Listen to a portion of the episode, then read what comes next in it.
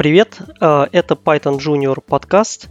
И э, в студии Григорий Петров, евангелист Moscow Python и директор по маркетингу Vox Implant. Привет, привет. И Михаил Корнеев. Э, титулы не помню. Тоже евангелист Moscow Python и CTO Nginx AI. Привет.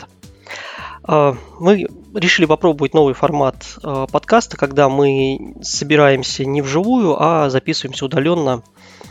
Посмотрим, что из этого получится, и, возможно, дальше будем такое продолжать. И сегодня мы э, хотели для затравочки обсудить статью 10 вещей, которые э, должен знать программист на питоне. Затравочка интересная. Открывай. Так, я у себя открыл. Э, статья на самом деле старая, 2013 года, но при этом, на мой взгляд, она до сих пор достаточно актуальная. Как ты вообще относишься вот к каким спискам? То есть ну, вообще, ну, люди любят писать какие-то списки, там 10 вещей, которые должен знать программист на питоне. Вау, это прикольный вопрос. Отвечу шарадой, что все знания по специальности можно прочесть в двух книжках. Но нужно потратить лет 20, чтобы эти две книжки найти. Глубоко. Окей. Ну, в принципе, здесь в статье перечислены такие совсем базовые вещи, но на самом деле действительно, э, наверное, начинающим программистам они не очевидны. Вот тут прям начало с тем, как устроены версии в питоне. Это боль. Ну, слушай, смотри, чем сравнивать. Например, вот этот вот сейчас модный формат, который у Ubuntu, у докера, когда месяцами и годами нумеруют, ну, тоже, на мой вкус, так себе идея. А, боль то, что у нас две версии. А, ну, это да. Ну, вроде сейчас все-таки третья версия как, как сказать, все больше и больше ее видно в продакшене, а второй вроде. Ну вот, вроде. знаешь, у это самое у, у Jupyter ноутбуков э, вроде как поддержку 2.7 либо, от, либо уже оторвали, либо вот-вот оторвут. В общем, мне кажется, показатель.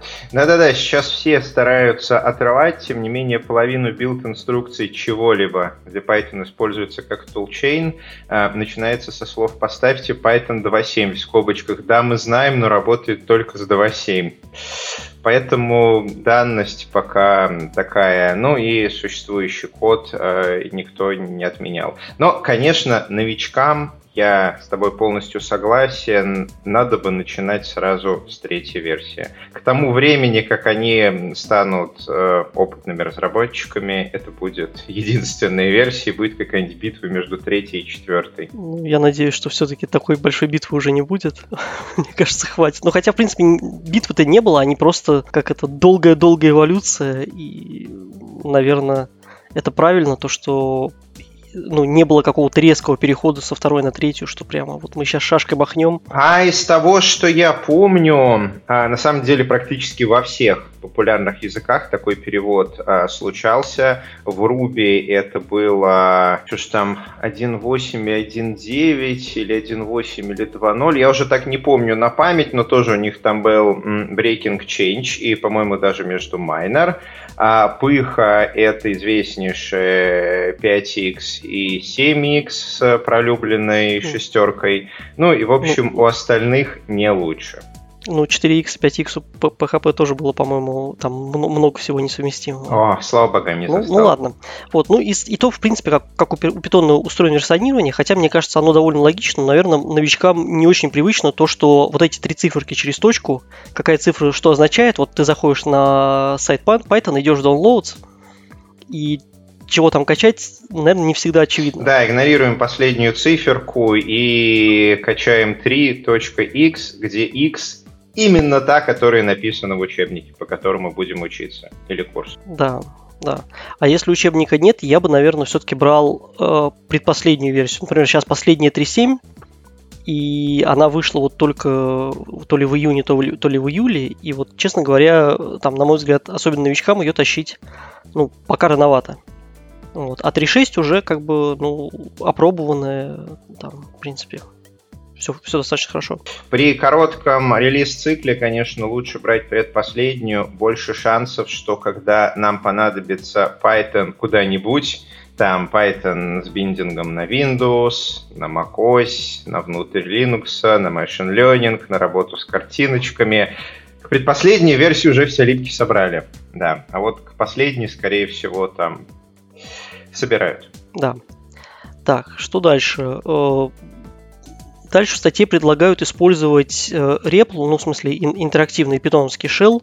Ну, в общем, логично, наверное, тоже для новичков, которые не привыкли вот к такой разработке, может оказаться непривычным сама концепция, что ты запускаешь, и вот в этом интерактивном шеле какие-то командочки вводишь, и у тебя что-то происходит. Это, кстати, такая, на мой взгляд, глубокая мысль, потому что аналогом репла, альтернативой является использование редактора. Например, моего любимого VS Code, который также будет делать автокомплит, там, раскрашивать, показывать подсказки, даже лучше, чем REPL. Но при этом сам язык, то, как он работает и evaluated expression, не побоюсь этих англицизмов, он будет сокрыт под капотом. А для нас с тобой это, конечно, лучшее решение, потому что мы примерно уже давно представляем, как оно все под капотом работает. А вот новичкам концепция, что вбили что-то, нажали Enter, оно все э, разорвалось с трейсом, и мы пытаемся 20 минут понять, а где же мы очепятались, это очень ценный опыт, который правильно тренирует э, связи в мозгу.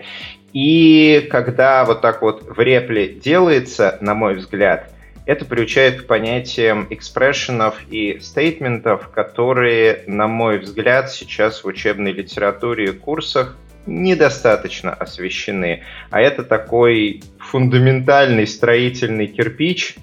Э, я даже не знаю, с чем его э, сравнить, но это как э, subject, object, verb в естественных языках. И если этот кирпич вот недостаточно понят на уровне рефлексов, то дальше будет тяжело. Да, ну и просто для каких задач, не знаю, я вот трепл использую обычно, когда, например, там, ну, берешь какую-то библиотечку, которую до этого не, там, не использовал, и надо быстро вообще с ней поиграться, то мне просто быстрее, там, быстрее запустить репл, в нем там как бы немножко там пальчиками поиграться и понять хотя бы вот ну, э, э, решает ли оно мою задачу. Да, просто вот там по, сделать, вот там обычно в Redmi есть там Quick Start, вот этот Quick Start в репле делать, ну, на мой взгляд, милое дело, ты сразу прямо вот а, посмотрел, как, как, как оно себя ведет, и после этого уже можно там открывать редактор и, и там это делать. Угу. Кстати, какая твоя любимая команда в репле? Любимая команда? Импорт? Не знаю. Моя любимая команда DIR. А. Когда я научился ей пользоваться, моя жизнь с Python стала сильно проще. DIR просто берет и показывает кишки, а чего там внутри. Это во многих случаях позволяет раскрыть глаза и понять, что внутри, ну, не совсем то, что я ожидаю. Давай к да. следующему О, использовать э, OS и SIS. Ну да, в стандартной библиотеке есть модули OS и SIS. Они бывают очень полезными. Не знаю, о чем здесь можно. Я бы даже сказал, ну да, что они позволяют не изобретать велосипедов, и большинство задач по работе с э, окружением, файлы, вот вывод, э, пути, прежде чем идти на Stack Overflow и смотреть, какую крутую современную липку порекомендуют, лишний раз заглянуть в OS угу. и SIS. Документация Python считается одной из лучших в мире, поэтому в целом прочитанные от и до страницы OS и SIS со всеми примерами это, наверное, то, с чего стоит вообще начинать документацию Python после того, как вот примерно ознакомились с синтаксисом. Ну, вот не знаю, SIS прям э, очень полезная штука, это sys.path, который показывает, откуда у тебя будут пакетики подтягиваться, то есть где э, пути, в которых Python ищет э, как сказать, модули, библиотеки и так далее.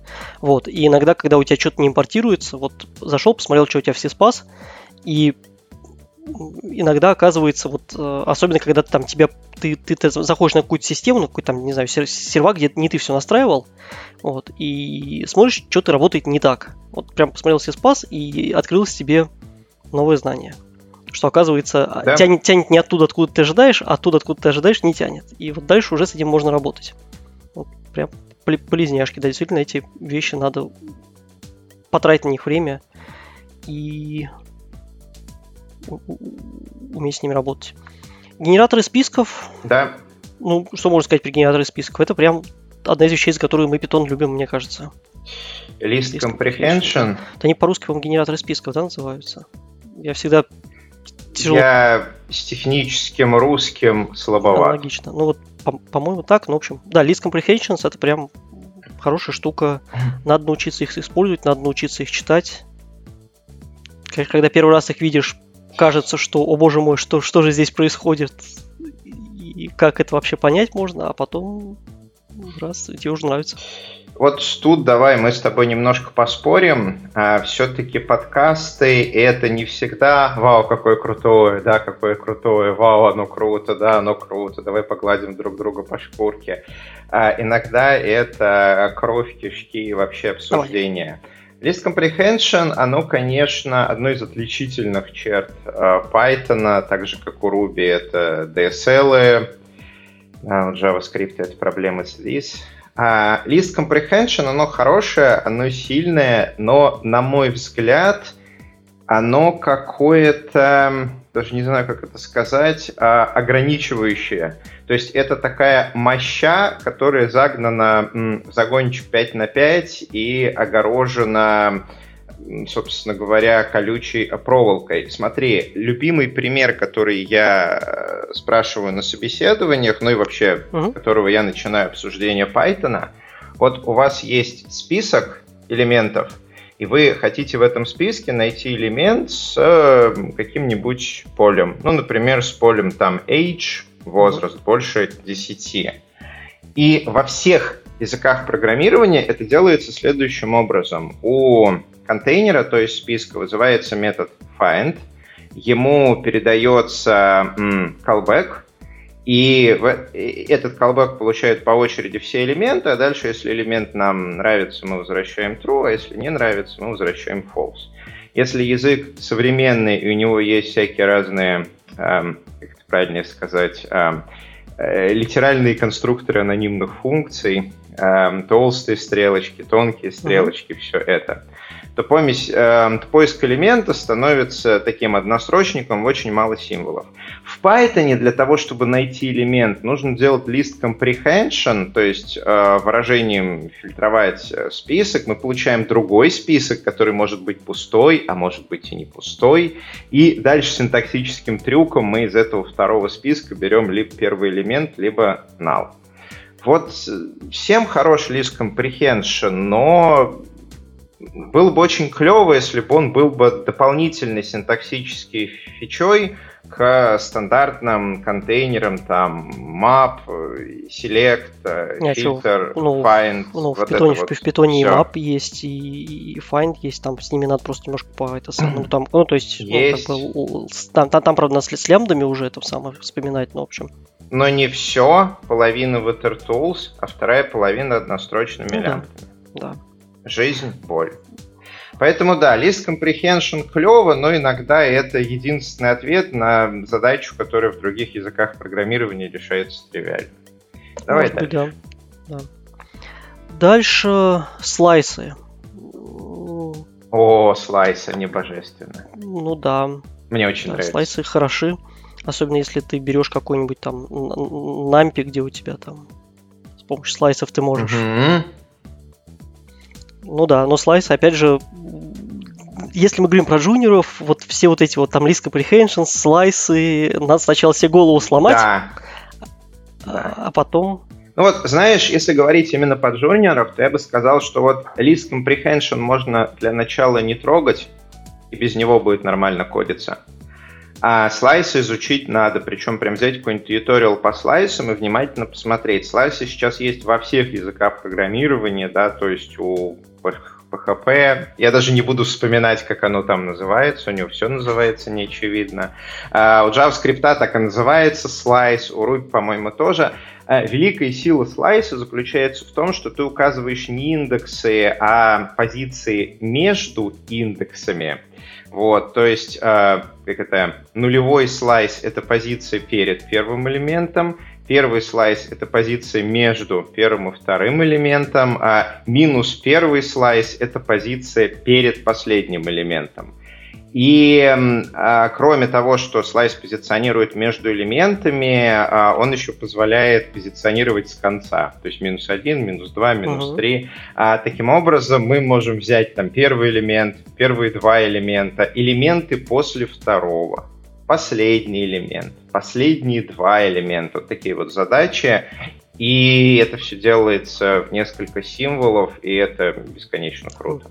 Но надо вот сесть за тьюториал и Да, без слайсов я даже не представляю, как ну, там, если, если, если человек там идет э, с, с питоном выполнять какие-то боевые задачи, без слайсов, наверное, будет ну, совсем тяжело.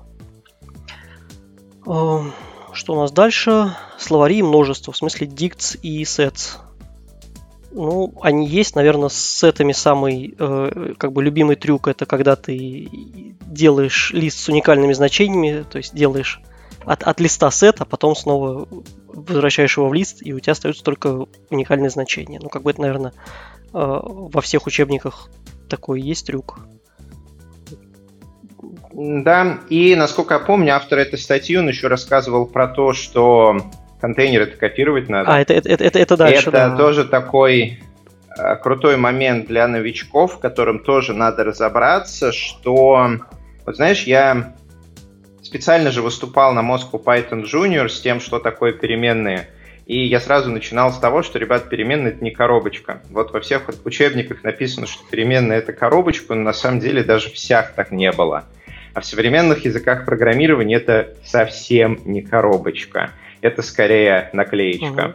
И когда мы делаем А равно Б, то мы ничего не копируем, а просто на тот же объект, на который сейчас э, наклеен стикер А, мы наклеиваем стикер Б.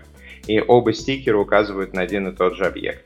А если мы хотим себе отдельную копию, то надо копировать. Вот таким вещам, конечно, джунов надо обучать сразу, показывать, рассказывать. Это то, что важно. Ну, это вообще это не только на самом деле с, с там, не знаю, со словарями, со списками. Там, например, там в том же самом пандасе, ну, ты, ты же знаешь, что в пандасе там большинство, опера... Э, э, как бы, э, большинство операций возвращает тебе view. То есть у тебя есть датафрейм, и ты там, ну, там табличка, да, ты берешь от нее колоночку, тебе возвращается не колоночка, а как бы view поверх твоего датафрейма. То есть, когда ты меняешь эту, эту колоночку, mm. данные в основном датафрейме там тоже меняются. И вот это тоже нифига не очевидно, и вот часто видишь, что у людей возникают ошибки просто от того, что они не в курсе про вот эту вот штуку, что ты здесь поменял, оно там тоже поменялось. Вот ментальной модели нет такой в голове.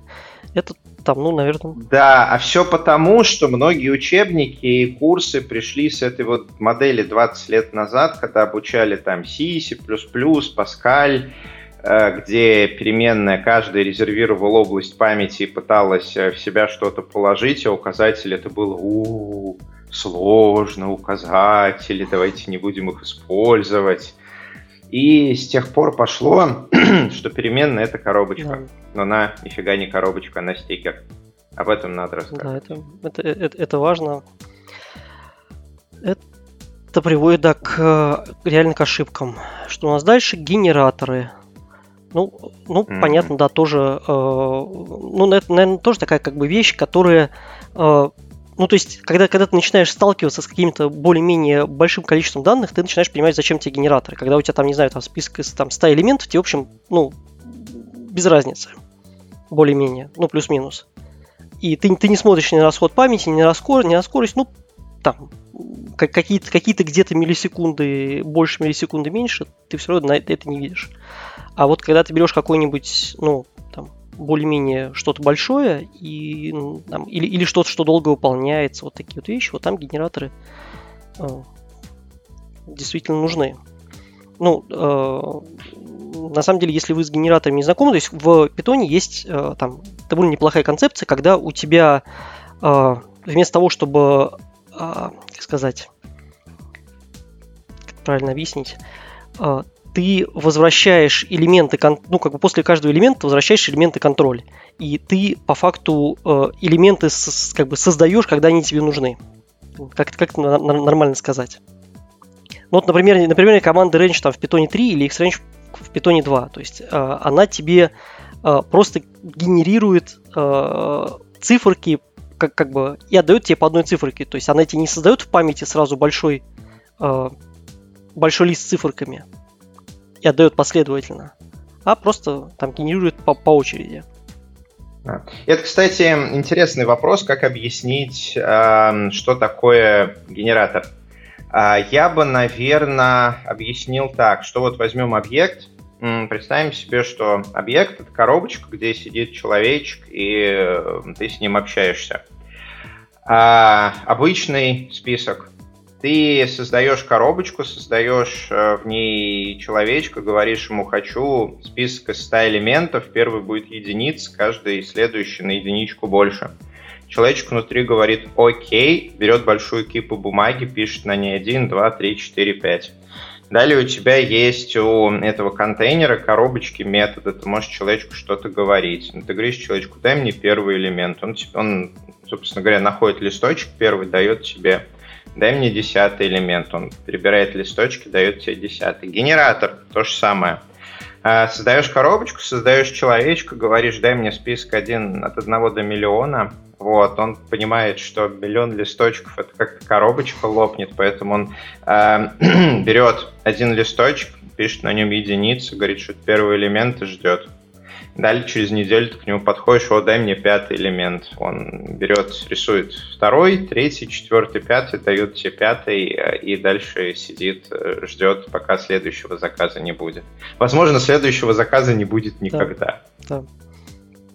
Ну и понятно, что это, это, это удобно, когда ты каждый элемент там еще как-то дополнительно обрабатываешь. То есть вот прям хорошо. Ну, это да. уж такие нюансы пошли, которые начинающим разработчикам э, только у, увеличит количество непонятного. Да, ну дальше там говорится про работу с файлами и э, with open. Ну, это, в принципе, это вообще как бы, ну, так, такое понятие, как контекст менеджер, оно довольно сложное, но э, хотя бы знать, что такая вещь есть, оно полезно. То есть... Ну да, ну тут я, кстати, недоволен. Вот на мой профессиональный взгляд из, пай... из пайтоновского Open наружу торчат кишки операционной системы. То есть в большинстве остальных языков программирования, ну, объект работы с э, файлом, он сам там закрывает и в целом следит. А тут приходится это ручками делать, либо с помощью конструкции with. А ты что думаешь? Ну, вот надо, чтобы так кишки торчали? Ну, мне просто, как бы, я просто думал об этом. Мне кажется, что это такая, знаешь, исторически сложилось. То есть оно вот как когда-то сделали в те времена, когда по-другому, наверное, mm-hmm. не делалось, и с тех пор просто, чтобы не ломать какую-то совместимость, э, ну вот придумали, ну, сама просто концепция контекст-менеджеров, давайте я там, возможно, не все слушатели знают, вот э, вы, наверное, видели код with open название файла sf, и дальше вы там вну, правее с отступом от этого with open пишете. Зачем это нужно? Затем, что когда вы открыли файл и поработали с него, его надо закрыть. Потому что если его не закрыли, ну, например, на Windows, по-моему, если ты не закрыл файл, то ты потом ну, ну, короче, по-моему, ты, ты его даже открыть потом не сможешь, если нормально не за, за, закрыл. То есть там прям какая-то беда с этим. Вот. Э, ну и вообще можно, ну как бы будет, там, не знаю, э, может быть, может быть всяк, вся, вся, вся, всякие странные а, вещи происходить. Соответственно, а, когда мы делаем вот этот with, когда мы выходим из этого блока with open, то есть э, ну, смещаем как бы отступ э, на один уровень с with open, файл автоматически закрывается. А, и на самом деле контекстные менеджеры, они есть не только в файлах, там, например, там с базами данных, да, там можно точно так же, э, когда ты берешь курсор базы данных, with там трам-пам-пам курсор чего-то там, то есть сделал, сделал запрос, вышел, и он автоматически его отпустил. То есть э, вот много, много, много моментов, когда контекстные менеджеры на самом деле удобны. То есть контекстный менеджер это как когда тебе нужно для решения задачи нужны какие-то ресурсы, которые там тебе надо сначала э, занять, а потом отпустить. И вот это отпустить ресурс, ресурсы программисты часто забывают. И вот контекстные менеджеры делают это за вас. Мне кажется, прям полезная штука. Ну, да. Если разобраться, в своем коде Ищ... тоже можно контекстные менеджеры писать и там, не знаю, делать какие-то вещи, которые там, полуавтоматика. Ну, да. А, напомню мне, кстати, у меня сейчас, мне стыдно это признавать, я все-таки записываю Python Junior подкаст, тем не менее синтаксис стандартный либо Python у меня сейчас в память не загружена. Ну, потому что я стараюсь языки программирования целиком грузить в память, только если очень uh-huh. надо. А, с Open и Read в последних версиях Python, вот 3.6, uh-huh. 3.7, там та же чехарда с э, текстовыми, бинарными режимами, конвертацией строк, end of file, все вот это. Ну, ты когда открываешь файл, ты говоришь текстовый или бинарный режим чтения, ну да. Угу переводы Беда, печалька. строк. Слушай, с переводами строк я давно с проблемами не сталкивался, но не, не сказать, что я прям... Я бы не сказал, что это прям проблема, но проблема. Ну... Так что да, тут, наверное, начинающим разработчикам тоже надо найти доку по Open. В целом, пайтоновская официальная документация на это хорошо объяснит, но она это объяснит как это сухо и нейтрально, без практических примеров. Тут, наверное, чью-нибудь такую статью боли надо открыть из серии А, как я на Python открывал файлы и вообще ничего не работает, а потом их пытался писать, и там портал ват открылся четыре раза подряд.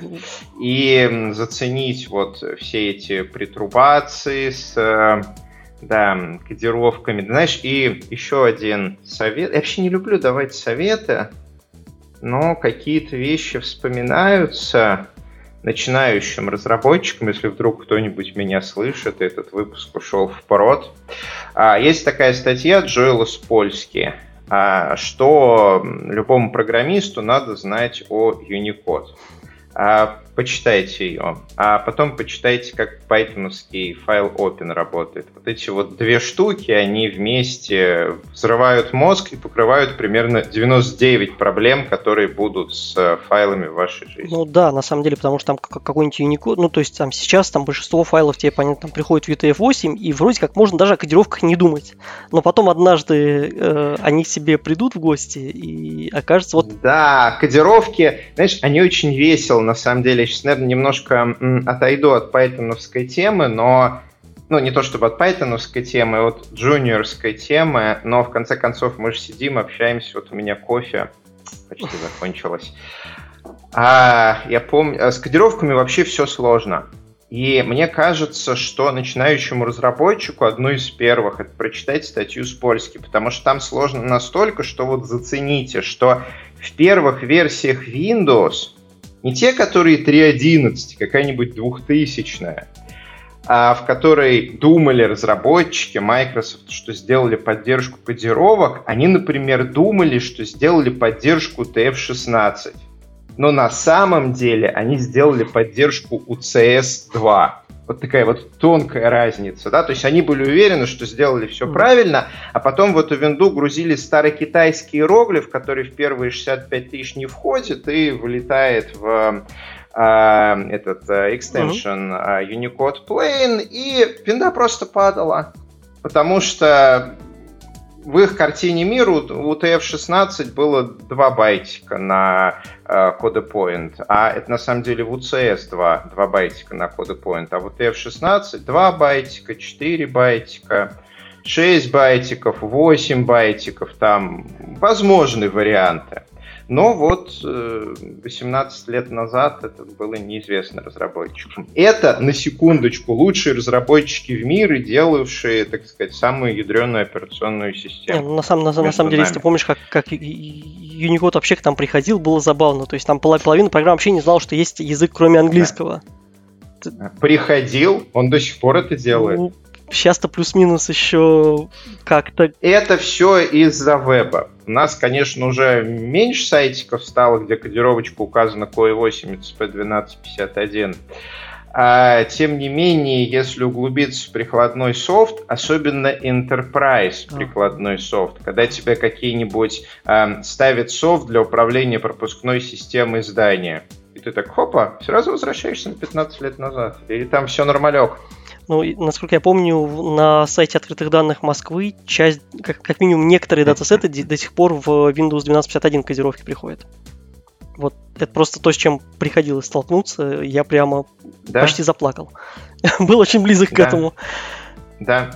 Так, да. ну что, мы в принципе статью обсудили. Дальше тут какой-то кусочек про классы и функции, но он какой-то такой, что типа в питоне есть классы, в питоне есть функции, и там в отличие от Java... Я ими не пользовался. Да, в отличие от Java можно и без классов писать. Ну, в общем, да, наверное. Так и есть. Можно.